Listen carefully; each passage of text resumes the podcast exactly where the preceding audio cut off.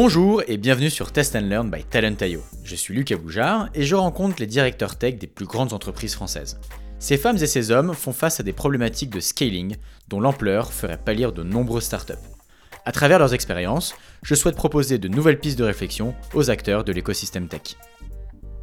Bah, Airbus a une énorme ambition de devenir le champion digital de, l'aéronautique et de l'espace. Et, euh, évidemment, il faut que tout le système d'info euh, transforme avec l'entreprise. Donc on joue vraiment un rôle de facilitateur de cette transformation de toute l'entreprise.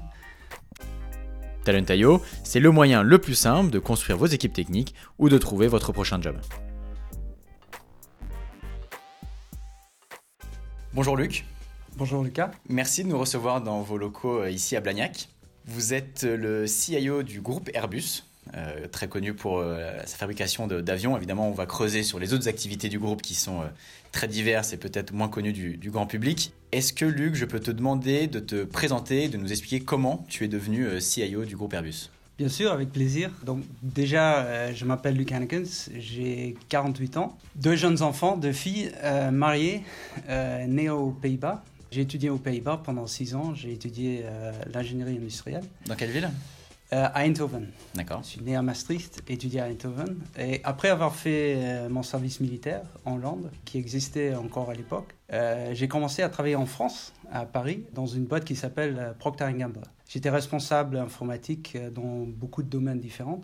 C'était à l'époque où on commençait à développer des systèmes au niveau européen plutôt que de développer euh, par pays. Il y avait vraiment le désir de développer des systèmes à une plus grande échelle pour pouvoir faire beaucoup plus pour le business. Est-ce que c'est parce que c'était une boîte américaine ou c'est une spécificité? C'est une, boîte américaine, mais en fait l'initiative venait euh, purement de l'Europe où les différents pays voulaient vraiment aller de l'avant avec euh, la digitalisation, même si on ne l'appelait pas comme ça à l'époque, pour pouvoir faire beaucoup plus, pour euh, joindre les, les, forces. Euh, et donc, ça m'intéressait beaucoup parce que ça permettait en relativement peu de temps de vraiment comprendre comment fonctionnait l'entreprise dans tous ces aspects. Donc, j'ai travaillé pour le marketing, pour la, recherche et le développement, pour les ventes, et au bout de quelques années, on, a, on est passé au niveau mondial. Donc j'ai commencé à travailler pour des projets en Amérique latine. Euh, j'ai voyagé énormément.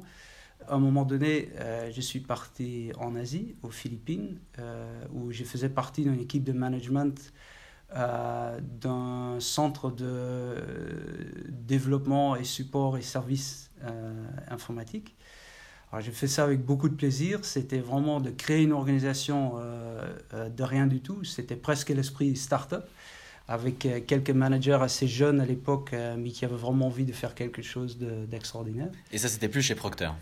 Ça, c'était encore chez Procter, parce que Procter était une des premières entreprises à, se dire qu'il fallait vraiment globaliser la technologie et de, de, profiter de tous les talents, peu importe où ils étaient dans le monde.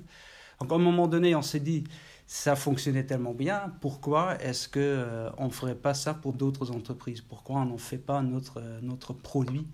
À vendre Et euh, quand l'entreprise pensait à, externaliser la plupart de l'informatique, on s'est porté volontaire pour, pour voir si on pouvait adapter tous ces concepts-là à, d'autres clients et d'en faire vraiment un produit et un service.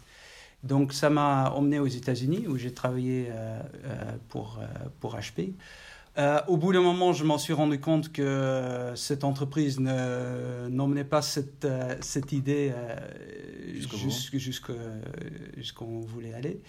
Et j'ai accepté un poste comme CIO en Nouvelle-Zélande, j'ai passé 4 ans euh, avec beaucoup de plaisir. C'est un pays magnifique. J'ai appris beaucoup de choses. Euh, j'ai vraiment participé à la transformation d'une moyenne entreprise, moyenne à, grande entreprise. Mais finalement, la Nouvelle-Zélande, c'est très loin. Donc, euh, on a cherché à aller ailleurs. Et c'est à ce moment-là où l'opportunité de devenir CTO de Qantas est apparue. Qantas étant la, ligne aérienne euh, nationale de l'Australie. Donc on est parti à Sydney avec euh, la famille. Euh, on était quatre à ce moment-là et on a resté chez Qantas. Et je suis devenu CIO au bout de neuf mois. Et je suis resté pendant quatre ans.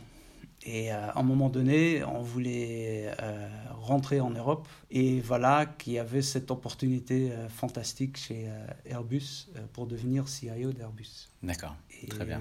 me voilà, il y a deux ans et demi. Arrivé atterri à, à Toulouse. Super. Est-ce que. Alors, donc Airbus est, très connu pour ses activités de, de constructeur d'avions c'est une boîte purement industrielle. Quel est le rôle de vos équipes Puisque aujourd'hui vous dirigez le Information Management, qui est l'équivalent d'une DSI en France. Quel est le rôle de vos équipes dans une boîte industrielle comme, euh, comme Airbus? Ben, Airbus a une énorme ambition de devenir le champion digital de, de l'aéronautique et de l'espace. Et, euh, évidemment, il faut que tout le système d'info euh, transforme avec l'entreprise. Donc on joue vraiment un rôle de facilitateur de cette transformation de toute l'entreprise euh, en différentes façons. Premièrement, euh, je pense qu'on a vraiment la chance en tant que euh, département informatique de voir toutes les activités de l'entreprise et de vraiment voir où se trouvent les opportunités, où se trouvent les difficultés. et donc on peut vraiment jouer un rôle dans cette, cette transformation-là. Deuxièmement, la digitalisation, finalement, ça repose quand même beaucoup sur les technologies, mais aussi il faut euh, opérer cette technologie, il faut euh, implémenter la technologie à, une échelle très importante. On est une entreprise avec 134 000 euh, employés, donc il y a une complexité énorme. Et la plupart des données nécessaires pour la digitalisation, ils se trouvent déjà dans des systèmes qui, des fois, existent depuis 20 ans. Donc on a vraiment un rôle aussi de non pas seulement créer le nouveau avec toutes les nouvelles technologies qu'il y a, mais aussi d'intégrer ça dans l'existant et de nous assurer de, de, la robustesse de tout ça, euh, de tout cet environnement, tout en garantissant euh, le bon fonctionnement de l'entreprise euh, pendant, pendant la transformation. Parce qu'il faut être très clair que la livraison des, des, avions dépend à 100% des systèmes d'info. D'accord. On parle souvent de, de l'enjeu du, du, legacy. Quand vous êtes arrivé, donc vous, avez fait face éventuellement à tout ce legacy qui depuis 20 ans existe dans les systèmes. Comment est-ce que vous l'avez abordé? Comment vous avez abordé aussi les gens qui euh, avaient créé tous ces systèmes et que vous avez dû faire évoluer? Bah, Premièrement, on aborde les gens avec énormément de respect parce que la, la complexité de, de, cet environnement est, énorme. Euh, il faut savoir qu'un avion euh, comme la, famille des 320 euh, est entré en service en 1988. Euh, et donc les systèmes qui ont été utilisés pour concevoir cet avion-là, ils sont toujours euh, en usage. et donc on a accumulé pendant tout ce temps-là, on a accumulé de plus en plus de, systèmes. Et il faut que ça fonctionne. Et un des grands challenges qu'on a aujourd'hui, c'est qu'il faut produire à une cadence qui est bien plus importante qu'en 88. Euh, et donc les contraintes qui posaient pas trop de problèmes à l'époque commencent à vraiment euh, être un enjeu euh, aujourd'hui. Enjeu, aujourd'hui. D'accord. Et comment tu, comment tu as organisé tes, équipes? Je crois que c'est 1500 personnes que tu manages aujourd'hui. C'est ça, oui. Comment est-ce que sont-elles organisées et comment tu organises tes équipes en France et à l'international? Donc déjà, quand on parle de nos équipes, il faut reconnaître que 80% de ce qu'on fait est fait par des, partenaires. Donc les 1500 personnes représentent 20% du, de l'équipe euh, intégrée d'Airbus. D'accord. Historiquement, on est principalement basé dans quatre pays, donc euh, en Allemagne, en France, en Angleterre et en Espagne, avec euh, quand même un très grand poids ici à Toulouse. Depuis quelques années, on a ouvert des, euh, des Final Assembly Lines aux États-Unis, en Chine, donc on commence à vraiment s'internationaliser. Et de plus en plus, on cherche des talents en dehors de l'Europe et même en Europe, en dehors de Toulouse. Donc on est vraiment euh, en train de devenir une, entreprise euh, mondiale, globale, avec euh, des talents qui sont un peu partout. Comment on s'organise? On a, pour l'instant, on a des équipes qui sont euh, spécialisées par métier du business. Donc, on a une équipe qui regarde surtout les, les systèmes engineering, des systèmes production et des systèmes service aux clients et après-vente. De plus en plus, on commence à travailler en mode agile euh, on a des centaines d'employés qui travaillent euh, dans des projets, euh, des équipes agiles. On utilise le modèle SAFE, Scaled Agile.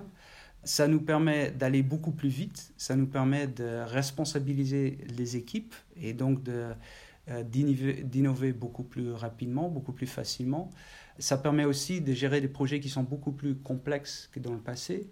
parce qu'on n'a plus besoin de faire une conception d'un système extrêmement compliqué d'un coup pour après, après faire le développement, après la mise en place et découvrir qu'il y a plein de surprises. Donc de plus en plus, on coupe l'éléphant en, plusieurs morceaux et on essaye de, d'aller plus vite, de découvrir plus rapidement ce qui fonctionne, ce qui ne fonctionne pas et d'ajuster euh, en fonction. D'accord. Est-ce que tu peux nous expliquer un peu ce qu'est ce, modèle SAFE, avec un peu plus de détails là-dessus? Oui, donc le modèle SAFE, c'est un modèle euh, qui est basé sur euh, beaucoup d'expériences dans les grandes entreprises, qui est basé sur l'idée d'équipe agile, donc d'équipes de, de, 8 à 12 personnes qui ont, qui ont une certaine autonomie.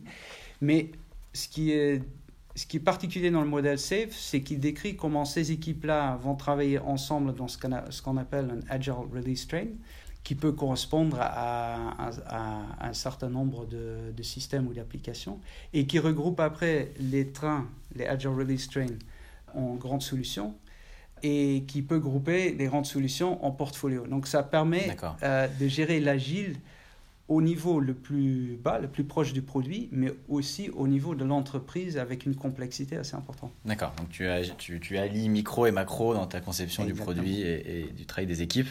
Ok, très clair. Euh, tu parles d'agilité. Est-ce que toutes tes équipes utilisent euh, l'agilité aujourd'hui? On sait que c'est un, mot un peu buzz, mais qu'est-ce que toi tu as fait pour mettre en place ça dans les équipes? Est-ce que ça existait avant que tu arrives? Il y avait effectivement, il y avait des équipes qui, euh, étaient en train d'expérimenter avec l'agilité, mais on s'en est aperçu que premièrement, il y avait certaines équipes qui faisaient ça parce que c'était à la mode et quand on entend qu'une équipe fait un, sprint suivi par un, un comité directeur, c'est pas vraiment de l'agile. Donc, on a commencé à définir un peu plus quels étaient les, principes de base. Euh, après, on a donc introduit le concept SAFE parce que ça permet vraiment aux gens de structurer ce qu'ils font, d'avoir un langage commun pour pas juste dire qu'on fait de l'agile, mais aussi montrer que ça permet réellement d'aller plus vite et de livrer des résultats meilleurs. Euh, on a mis en place euh, donc des équipes, euh, surtout dans, pour le produit Skywise, qui est notre, notre produit phare pour, pour l'industrie. C'est un, un, produit de big data pour, pour l'industrie. et on voulait vraiment approcher ça d'une façon radicalement différente que dans le passé. Et, et donc on a, dès le départ, on a créé des équipes euh, agiles, on a mis en place cette euh, structure euh, SAFE et il y a des centaines de gens qui travaillent sur la même cadence de sprint de deux semaines, une synchronisation au bout de dix sprints, une, une, interaction très différente avec le, management qu'avant. et ça fonctionne très très très bien. On a appris beaucoup de choses, mais on voit vraiment que les équipes adore travailler de cette façon-là par rapport à l'ancienne façon de travailler. Euh, le management voit qu'il y a des résultats qui sont très tangibles et qui arrivent très rapidement. Euh, les clients, euh, donc les utilisateurs externes des, compagnies aériennes ou internes, on les invite et deviennent, ils font partie de, de l'équipe. Donc, ils ont vraiment l'impression qu'on est à leur écoute. et donc, et ça va plus vite, donc c'est plus économique en plus. D'accord, très très belle approche. surtout un vrai challenge à scaler dans un groupe avec autant de personnes et, euh, au niveau international. Tu nous as parlé aussi du Digital Accelerator que tu as créé euh, chez Airbus. Est-ce que c'est ça aussi qui a amené l'agilité ou tu testes d'autres choses à travers ce, programme? Absolument. Donc l'accélérateur, c'était une organisation qu'on a mis en place parce qu'on s'en est rendu compte que faire du digital sans avoir les briques de base, ça, ça ne fonctionne pas.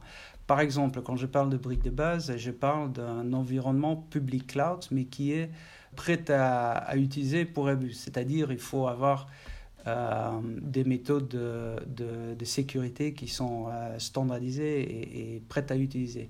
Il faut avoir du euh, monitoring, je ne sais pas comment on dit en français, automatisé pour la cybersécurité.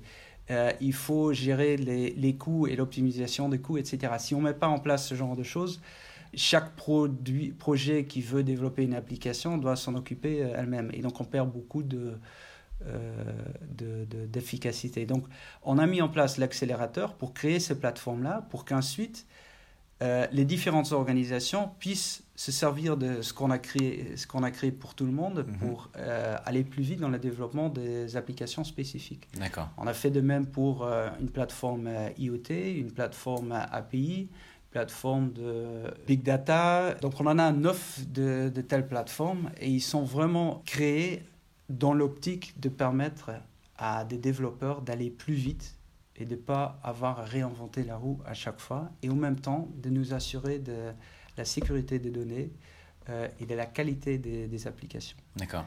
Tout à l'heure, tu nous as parlé de, de recrutement. Est-ce que l'enjeu dans la création de ce, cet accélérateur, c'était la construction des équipes ou est-ce que c'était le vendre, entre guillemets, en interne et aux différents stakeholders euh, autour de toi? C'est les deux en fait. Donc premièrement, on avait besoin euh, euh, de ces plateformes-là. Et deuxièmement, c'était vraiment une façon de montrer qu'on pouvait travailler de façon radicalement différente.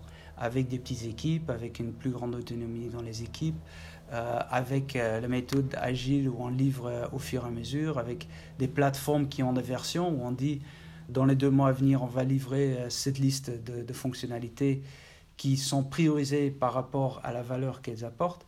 Et tout ça, c'était une nouvelle façon de travailler. Donc plutôt que d'essayer de, d'intégrer ça dans des organisations qui avaient déjà leurs habitudes, leur façon de travailler, on a choisi de créer une nouvelle organisation à côté qui utilisait maintenant beaucoup pour, euh, pour apprendre à, d'autres parties de, euh, de l'organisation comment, comment aller dans cette direction. Et ça commence à vraiment euh, influencer la façon dont le reste de l'organisation fonctionne. Génial.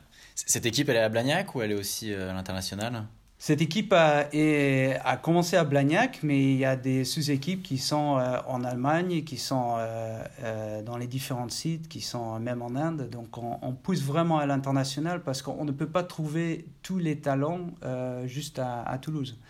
donc il est très important pour nous de, trouver des moyens de faire fonctionner des équipes agiles, même s'ils ne se trouvent pas dans le même endroit ensemble. Ok, très bien. Alors simplement pour conclure sur le Digital Accelerator, aujourd'hui, vous recrutez quoi comme profil pour ce, pour ce département par exemple? Bon, on est, on est très intéressé par des profils aussi bien inexpérimentés qu'expérimentés. On a besoin des deux.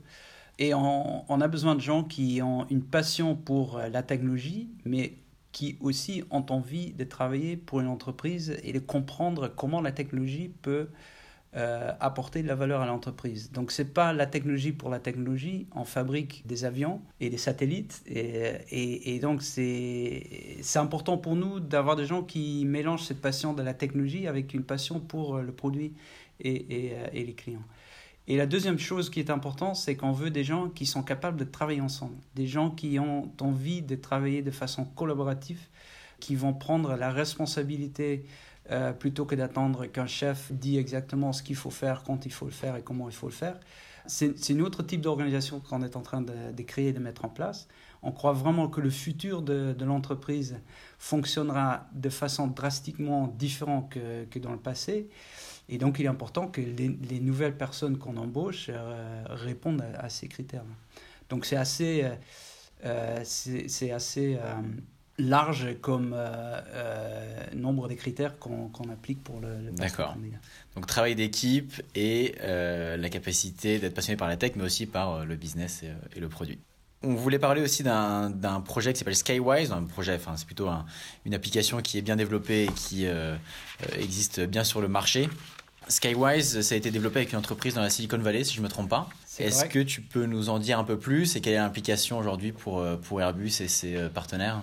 Oui, Skywise, c'est en fait c'est une, une, euh, application euh, au début d'analyse de, de, données de big data qu'on a commencé à utiliser en interne parce que euh, traditionnellement on a beaucoup de départements qui travaillent pas forcément avec les mêmes systèmes d'infos, avec les mêmes processus.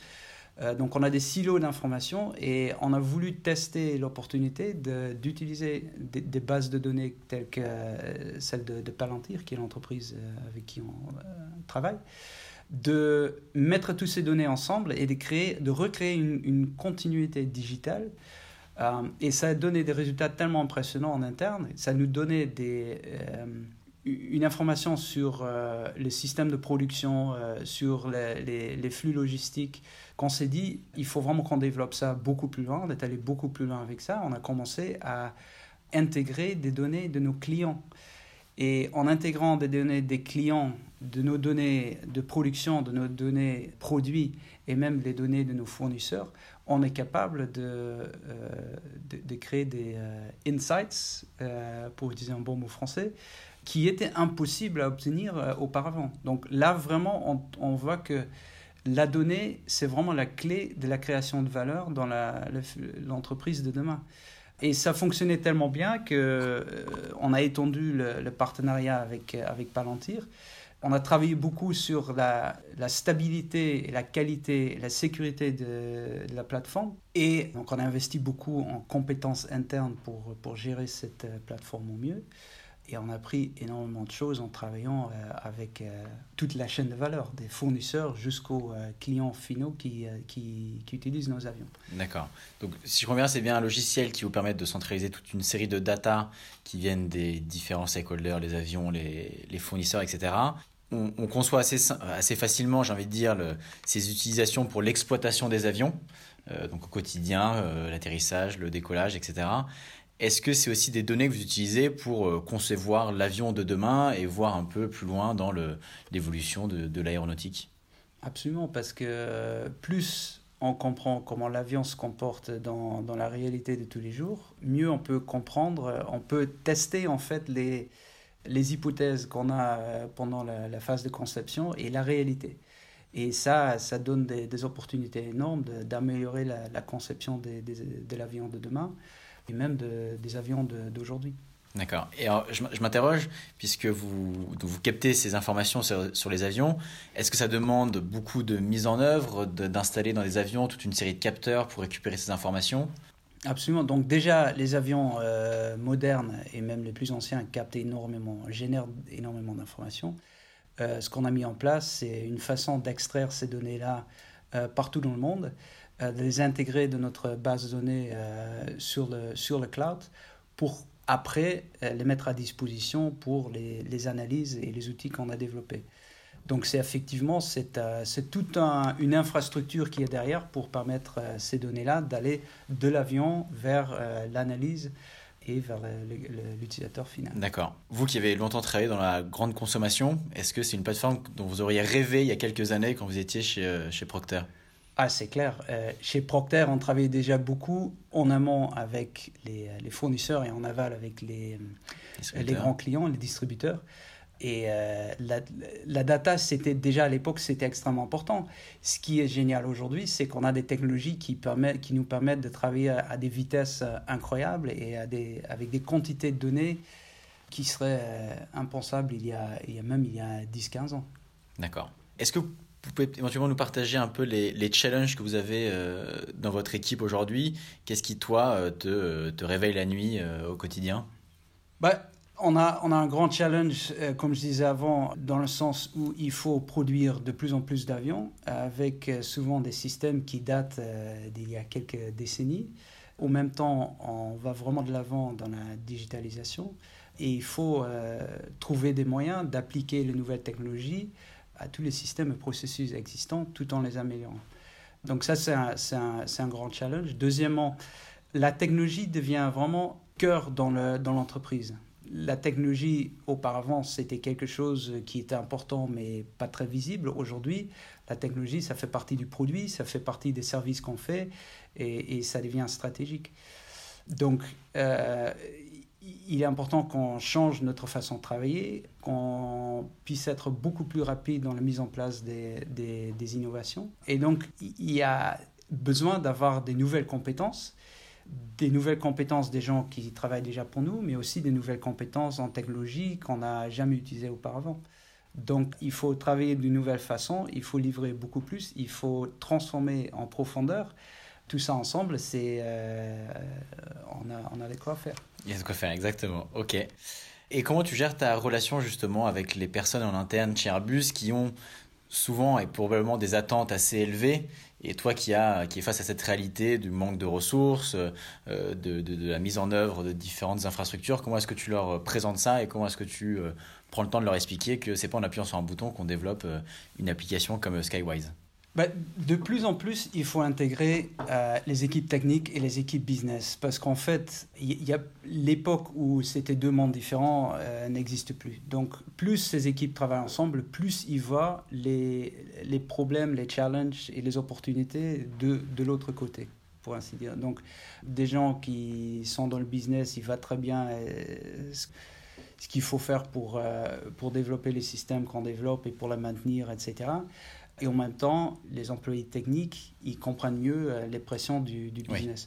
Donc, pour moi, tout ça, c'est une question de, de, travailler ensemble, de se mettre des objectifs communs de focaliser sur les objectifs les plus importants et les plus stratégiques plutôt que d'essayer de faire tout. Et encore une fois, de le faire ensemble et, de, de, faire les décisions et les, les trade-offs, comme on dit, euh, ensemble. D'accord, les compromis, ouais, exactement. Merci pour, euh, pour tout ça, Luc. Merci pour ces précisions. On va conclure cette interview avec euh, trois petites questions pour toi. Est-ce que tu aurais quelques conseils à donner à un jeune CIO d'une petite entreprise, start-up ou PME, et qui a besoin de structurer toutes ses équipes et d'insuffler de l'innovation au maximum dans sa boîte?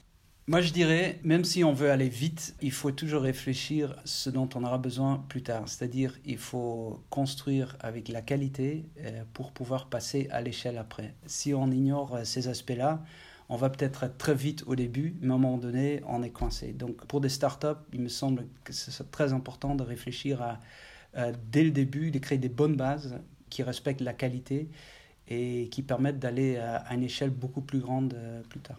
D'accord. Euh, on sait que les startups ont envie d'aller toujours très vite, de se dépêcher, puisqu'il y a aussi une concurrence qui se développe.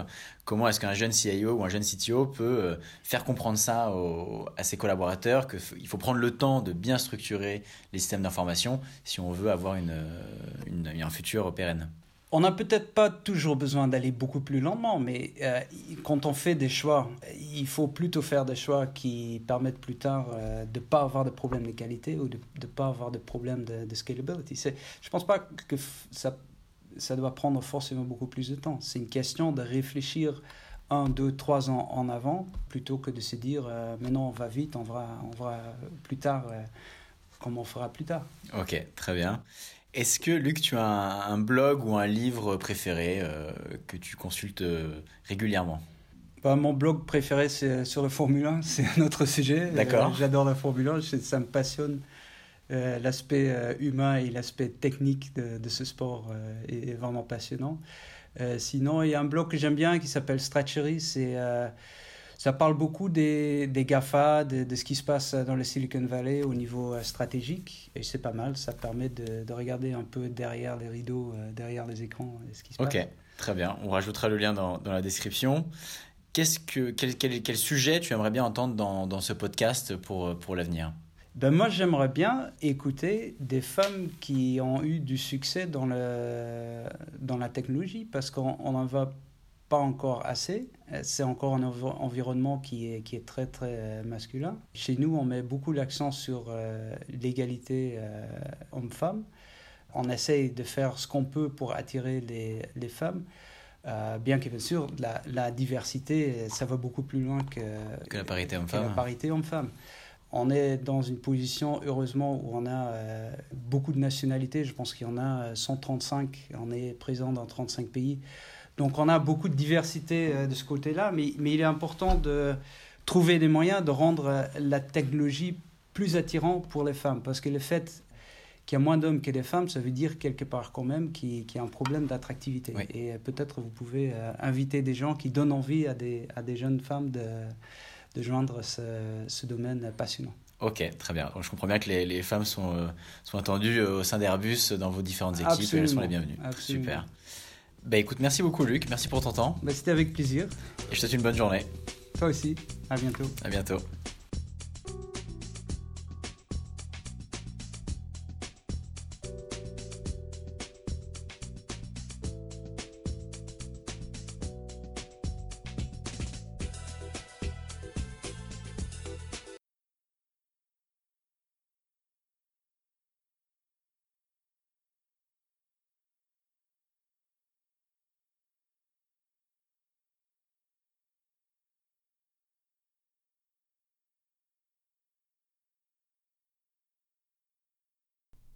On espère que cet épisode vous a plu. Merci de l'avoir écouté. N'hésitez pas à le partager autour de vous afin que d'autres personnes puissent aussi apprendre des grandes équipes tech. Quant à moi, je vous donne rendez-vous au prochain épisode. Salut